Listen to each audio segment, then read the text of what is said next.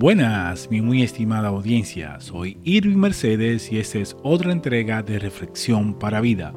Estamos muy contentos porque este mes de octubre estamos de aniversario. El próximo día 20 estaremos cumpliendo un año en el aire.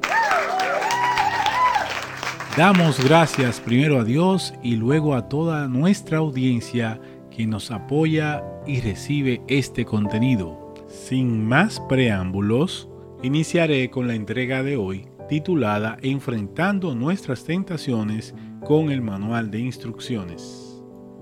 Jesús, después de ser bautizado por Juan el Bautista, se dirigió al desierto, donde fue tentado por Satanás a quien en lo adelante me referiré como el tentador.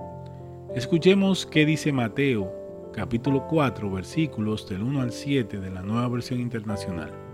Luego, el Espíritu llevó a Jesús al desierto para que el diablo lo sometiera a tentación.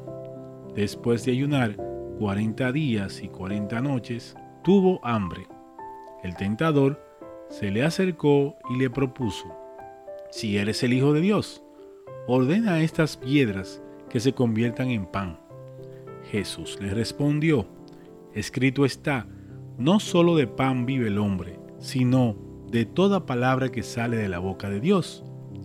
Luego, el diablo lo llevó a la ciudad santa e hizo que se pusiera de pie sobre la parte más alta del templo, y le dijo, si eres el Hijo de Dios, tírate abajo porque escrito está, ordenará que sus ángeles te sostengan en sus manos para que no tropieces con piedra alguna. También está escrito, no pongas a prueba al Señor tu Dios. Le contestó Jesús. Fin del versículo.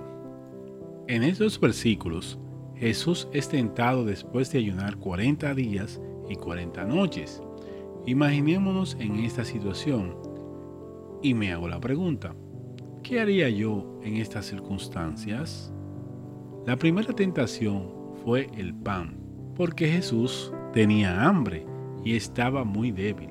Es por esto que le dice que convierta la piedra en pan, incitándolo a desobedecer, tratando de bloquear su propósito divino.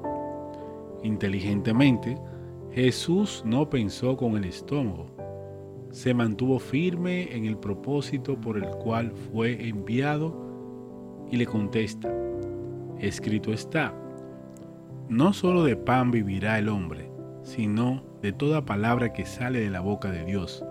En otras versiones, indica de toda palabra que proviene de Dios. Jesucristo tenía en su mente los versículos y sabía perfectamente cuándo utilizarlos.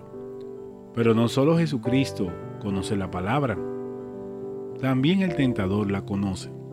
Es por eso que llevó a Jesucristo al lugar más alto del templo y le dijo, si eres el Hijo de Dios, tírate abajo, porque escrito está, ordenará que sus ángeles te sostengan en sus manos para que no tropieces con piedra alguna, para hacer tentar a Jesucristo. Sin embargo, Jesucristo igualmente respondió con la misma palabra de Dios. También está escrito, no pongas a prueba al Señor tu Dios, le contestó Jesús. La segunda tentación es hacer que Jesucristo muestre su poder antes de tiempo, otra vez más. Lo motivó a desobedecer las instrucciones dadas por Dios a él para cumplir su propósito. En este sentido, el tentador estaba buscando la forma de hacer que Jesucristo no lograra su objetivo. El tentador lo había hecho una vez con Adán y Eva y esperaba hacer lo mismo con Jesucristo, pero no lo logró. Si están interesados en la otra tentación, favor leer los versículos que se encuentran en Mateo 4, capítulo del 8 al 11. Analizando el pasaje, podemos resumir que para poder utilizar los versículos en nuestros momentos difíciles y no difíciles, debemos, primero, creer en Jesucristo reconocer que Él cumplió su propósito muriendo en la cruz por nuestros pecados y resucitando el tercer día para nuestra redención y salvación. Segundo, conocer la palabra de Dios al punto que podamos memorizar algunos versículos para enfrentar nuestros momentos difíciles y no difíciles. Tercero, entender cuál es mi propósito en la vida en Jesús. Cuarto, orar cada día para que con la ayuda de Jesucristo y el Espíritu Santo podamos lograr nuestro propósito.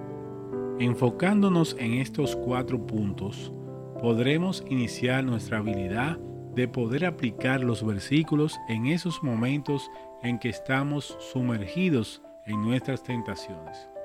Si no ha recibido a Jesucristo en su corazón, le invito a hacer la siguiente oración.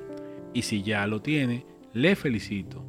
Solo le pido que nos acompañe a hacerla. Total, vivimos en un mundo donde necesitamos diariamente reconfirmar nuestro compromiso con Jesucristo. Padre amado, te doy gracias por salvarme y perdonar todos mis pecados. Te pido que me ayudes siempre a enfocarme en el propósito para el cual me creaste. Inscribe mi nombre en el libro de la vida. Reconozco que Jesucristo es la única vía para llegar a ti y que murió en la cruz para salvarme. Hazme la persona que tú quieres que yo sea en el nombre de tu Hijo Jesucristo. Amén. Ahora ya conoces cómo utilizó la palabra de Dios Jesucristo para vencer las tentaciones.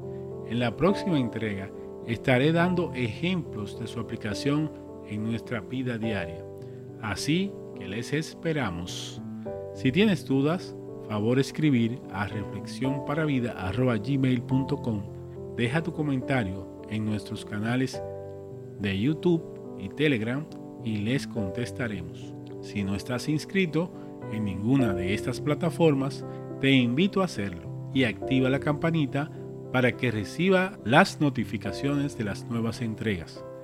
Dios les bendiga por siempre.